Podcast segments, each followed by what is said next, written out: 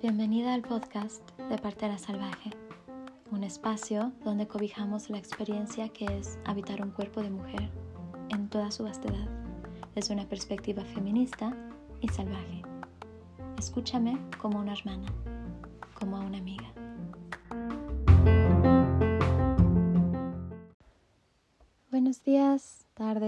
Noches, ¿cómo están? Me alegra mucho volver a hablarles hoy y además hoy les traigo un tema que al igual y me meten líos, pero bueno, muchos de los temas que manejo son bastante polémicos, así que pues no es nada, nada nuevo.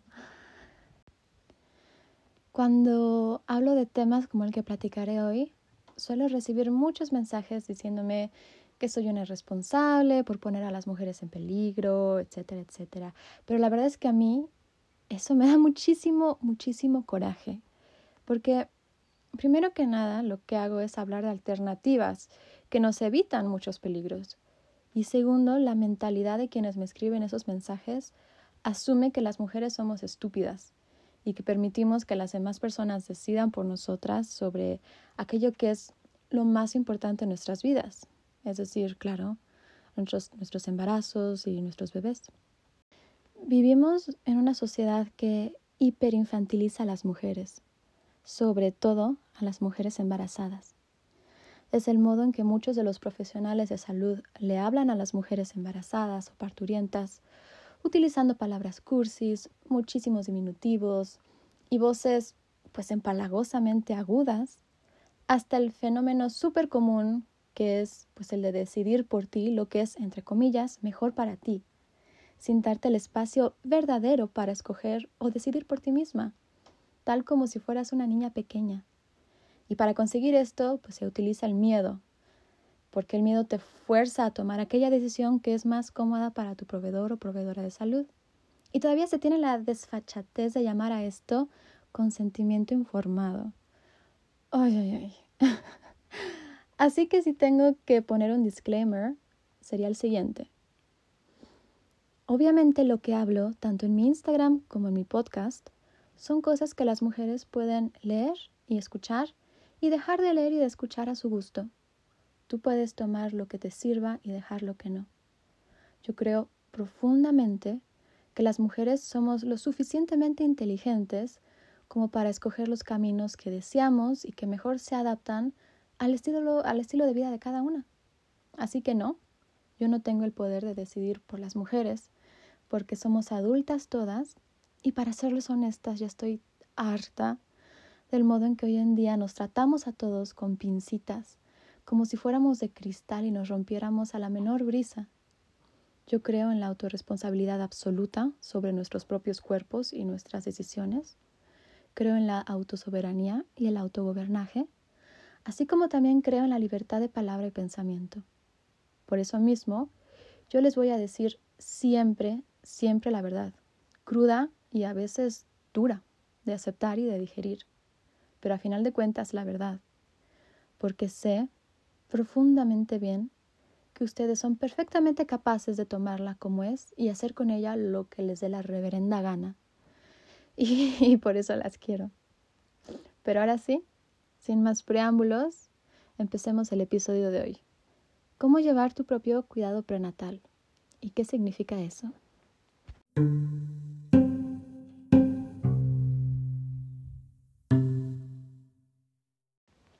El término embarazo salvaje denota pues el simplemente estar embarazada sin más. Es decir, llevar tu vida normal sin que tu embarazo sea algo patológico que se deba vigilar o mantener a la raya o dentro de alguna caja con ciertos parámetros preestablecidos. No, nada de eso. Esto pues se comprende que el embarazo no es una enfermedad ni tampoco una bomba de tiempo esperando estallar con mil problemas en cualquier momento. No, el embarazo es un proceso fisiológico y biológico perfectamente normales y seguros en la vida de las mujeres. Y aquellas que deciden tener un embarazo salvaje hacen precisamente eso, simplemente ser, sin médicos, ni parteras, ni intervenciones, ni estudios de ningún tipo. ¿Qué piensas al escuchar esto?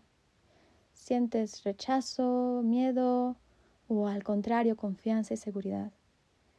En caso de que sea lo primero, ¿por qué te hace sentir así? El cuidado prenatal autogestionado es tanto para aquellas mujeres que tienen embarazos salvajes y planean partos libres, es decir, partos no asistidos, como también para aquellas que deciden tener embarazos y partos más convencionales. Y no, no significa que tú serás la que utilice la máquina de ultrasonidos contigo misma y que tú estarás sacándote tus propias pruebas de sangre. No, no, no, no. No estás reemplazando al doctor o a la partera por ti misma. Si lo que deseas es a una partera o a un doctor, entonces pues que nada te detenga. Pero el cuidado prenatal salvaje, por llamarlo de algún modo, es otra cosa bastante diferente. Y se ve completamente distinto en cada mujer e incluso en cada embarazo.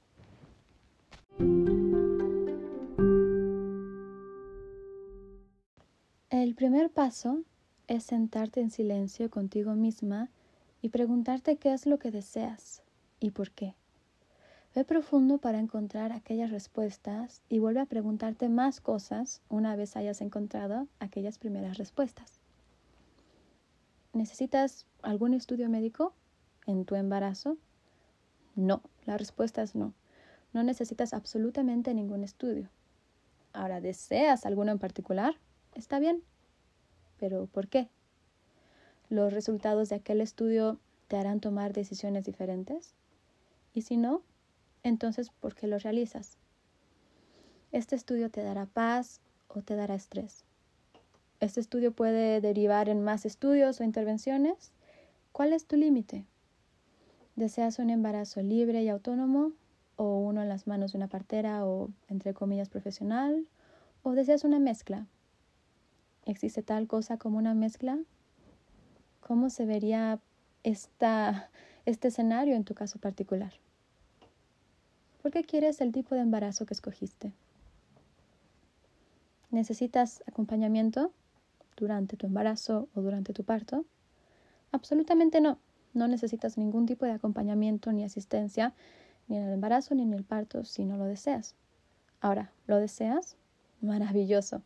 ¿Pero por qué? Para algunas mujeres, el cuidado prenatal autogestionado puede verse como nada más que un masaje al mes, meditación y días de spa. Para otra mujer podría significar viajes a sus lugares favoritos, tiempo con amigas, escalar montañas, qué sé yo. Para otra, no sé, podría ser escribir un diario todos los días y tomar suplementos que cambian según progresa el embarazo, etcétera, etcétera, etcétera. Una vez que hayas contestado las preguntas que te he hecho antes, y las que tú quieras hacerte, podrás descubrir cómo se ve para ti el cuidado prenatal. Siguiente pregunta.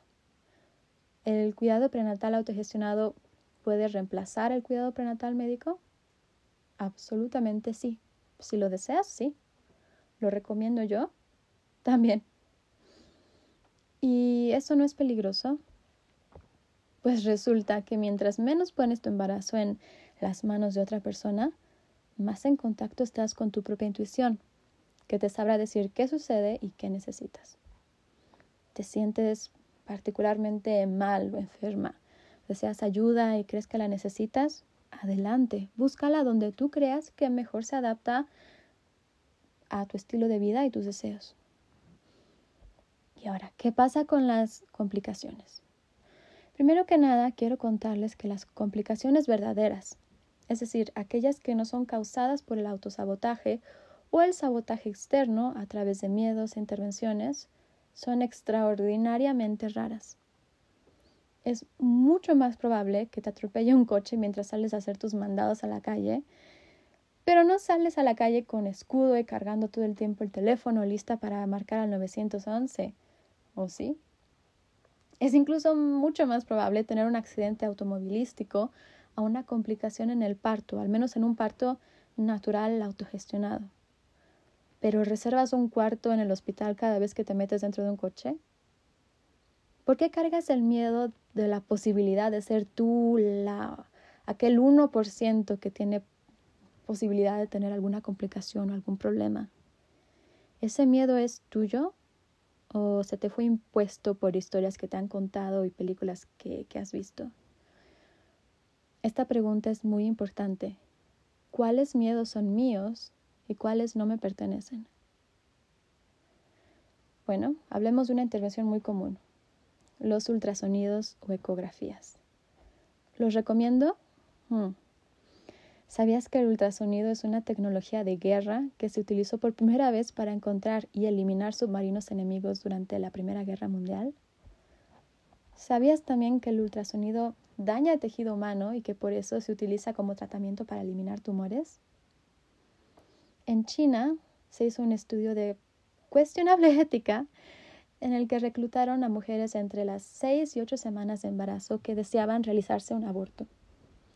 La mitad de ellas fueron sometidas a entre 5 y 30 minutos de ultrasonidos, entre 5 y 48 horas más o menos antes del aborto quirúrgico, y las otras no. Posteriormente, los embriones eh, fueron estudiados para analizar el efecto de los ultrasonidos. Y el resultado fue que aquellos embriones que habían sido expuestos al ultrasonido presentaban varios grados de daño celular y daño en la estructura de las vellosidades, comparado a los que no habían sido expuestos, que pues quienes no presentaban daños. Aquellos embriones expuestos a 30 minutos de ultrasonido tuvieron los daños más significativos y es que recordamos, si el ultrasonido se utiliza para destruir tumores, ¿cómo no habría de dañar embriones? Ambos son tejido humano. El ultrasonido o ecografía, pues básicamente es una, una, pues una explosión de sonido que rebota en el bebé y nos da por ende la, la famosa imagen en blanco y negro de regreso. El equivalente en un adulto sería estar agarrados abajo de, unas, de unos rieles del tren mientras el tren pasa justo por encima de nosotros. Ese es el, el equivalente perdón, en, en intensidad de vibración. Y es precisamente por eso que los bebés suelen ser tímidos, entre comillas, en los ultrasonidos y ocultan sus caritas y se dan la vuelta. La vibración es demasiado incómoda. Y también cabe mencionar que es un hecho científico que los ultrasonidos no mejoran el resultado de los embarazos en términos de un mayor número de nacidos vivos o de una morbilidad perinatal reducida, no reducen ni mejoran estos resultados en ningún modo. Las ecografías empezaron a utilizarse, de hecho, de forma popularizada en los años 80. Y repito, desde entonces no cambian ni mejoran los desenlaces de los embarazos y los partos. Y sí, sí hay formas de saber el, sexo del bebé incluso la salud del bebé a través de tan solo estudios sanguíneos. Porque además el ultrasonido no es tan preciso cuando se trata de calcular tamaños o problemas y no es raro escuchar sobre falsos negativos o falsos positivos o bebé que parece, bebés que parecen grandes y resultan ser pequeños o viceversa. De hecho, estoy segura de que tú conoces al menos una historia de alguna mujer que le dijeron que iba a ser una niña, su bebé y resultó ser niño. Y, bueno, estas cosas no son, no causan tantos problemas, pero así como hay errores al identificar el sexo, también hay errores con ciertas enfermedades. Yo conozco muchos casos de mujeres a las que les han dicho que su bebé tiene síndrome de Down y ellas estuvieron a punto de abortar este embarazo muy deseado y decidieron no y resulta que el bebé estaba perfectamente bien o cosas mucho peores. Así que hay que tener siempre en mente de que el ultrasonido no es una ciencia exacta y hay mucho espacio para cometer errores. Ahora, si deseas hacértelos, realízatelos, pero que no sea desde el miedo o desde el tengo que, sino desde el quiero. No sé si me explico. Lo que me lleva al punto más importante del cuidado prenatal. Todo, absolutamente todo lo que te realices Debe ser porque quieres, nunca porque debes. Pregúntate, ¿quiero hacerme este estudio? ¿Quiero ver a este doctor? Si la respuesta es sí, hazlo. Si la respuesta es no mucho, pero tengo que, mi suegra le va a dar cierta paz si hago esto, mi pareja me lo está pidiendo, o mm, no sé, pero pues tengo que, no. Entonces no. Si no quieres, no hagas nada o cuestionate por qué. hablemos ahora sobre la consulta prenatal autogestionada. Las consultas prenatales autogestionadas, como lo dice el nombre y que, como ya andarás adivinando, son aquellas que tú realizas por tu propia cuenta. Es el autocuidado dirigido hacia tu embarazo. ¿Cómo se hace? Acurrúcate en algún lado donde te sientas cómoda. Puede ser en la naturaleza, en tu cama, en algún parque, donde tú quieras. Cierra los ojos y observa cómo te sientes. Escanea cada parte de tu cuerpo, poniendo gran énfasis en tu vulva, tu vagina, tu útero, tus senos, tu corazón y tu cabeza. ¿Qué notas? Abre los ojos y escribe en una libreta todo aquello que veas relevante. Palpa tu vientre. ¿Qué notas? Acuéstate y presiona con tus dedos el área alrededor a tu vientre, arriba del monte de Venus, abajo del ombligo. ¿Dónde sientes duro? ¿Dónde sientes suave? Mientras más pasen las semanas, más fácil será para ti notar dónde está tu útero y cómo está creciendo. Aunque es probable que no sientas nada sino hasta el segundo mes, cuando el útero pues más o menos empieza a salir del área oculta bajo el hueso de tu pubis, aunque varía de mujer a mujer y de embarazo a embarazo.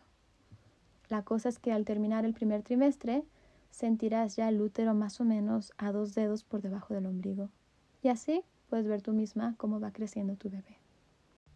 En tu primera, primerísima consulta, pregúntate a ti misma las siguientes cosas. ¿Cuándo fue el primer día de mi última menstruación? Y luego calcula eh, cuál es la fecha de parto según la luna. Esto se hace mirando cómo estaba la luna el primer día de tu última menstruación, si era luna llena, luna menguante, luna, etcétera, etcétera, y calcula 10 lunas posteriores a ese día. Y ahí sabrás cuándo es más o menos tu fecha probable de parto. Segunda pregunta. ¿Tengo algún problema por el cual debería estar al pendiente? Por ejemplo, no sé, presión arterial alta, problemas renales, enfermedades de transmisión sexual, etcétera, etcétera.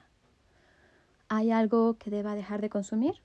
Tabaco, alcohol, drogas, comidas procesadas, relaciones tóxicas con familiares, pareja o amigos, no sé recordando que en el primer trimestre tu bebé está en el momento más susceptible para ser dañada o dañado por este tipo de sustancias y de relaciones. ¿Qué cambios en mi estilo de vida puedo empezar a tomar para llevar una, pues, una vida y un embarazo mucho más sanos, mucho más alegres? ¿Cuál es mi red de apoyo? ¿Quiénes son las personas que pueden ayudarme durante el embarazo, tanto física como emocionalmente? ¿Quién me apoya incondicionalmente? ¿Qué personas me causan tristeza, ira o me hacen sentir mal? ¿Cómo puedo alejarme de estas personas? Y si puedes cortar lazos, maravilloso. No importa si es tu mamá, tu papá, tu hermana, quien sea. Hay que cortar lazos tóxicos. ¿Cómo me siento físicamente? ¿Tengo síntomas? ¿Cómo me siento emocionalmente? ¿Cuáles son mis miedos? ¿Qué puedo hacer para superarlos y deshacerme de ellos? ¿De dónde vienen? Anota también los cambios físicos que vayas notando en tu cuerpo. Mm, anota qué cosas puedes implementar para sentir más paz y alegría en tu embarazo. Pueden ser cosas sencillas, no sé, ver más comedias, hasta cosas más complicadas como hacer un pequeño viaje, una pequeña salida de campo cada segundo fin de semana, no sé. Lo que a ti te dé paz y alegría. Y la última pregunta, ¿cómo puedo priorizar mi bienestar? Porque eso es lo que tienes que hacer, priorizar tu bienestar. Porque tu bienestar emocional y físico y espiritual y mental es el bienestar de tu embarazo y el bienestar de tu bebé.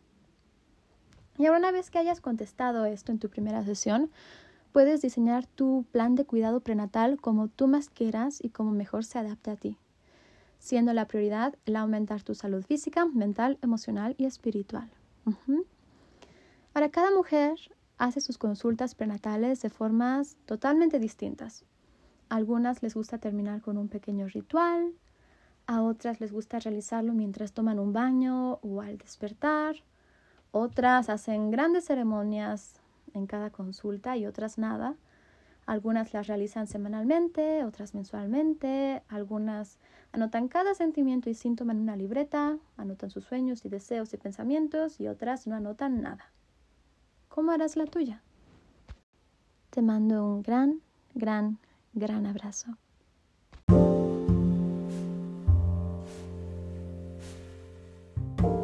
Gracias hermanas por escucharme. Las invito a echarle un vistazo a mi Instagram, arroba partera.chiapas, para aprender más. Y no dudes en comunicarte conmigo si tienes interés en mis acompañamientos uno a uno o en mi libro electrónico Secretos para una fertilidad óptima.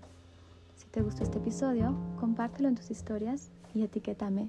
Me encantaría saber qué piensas.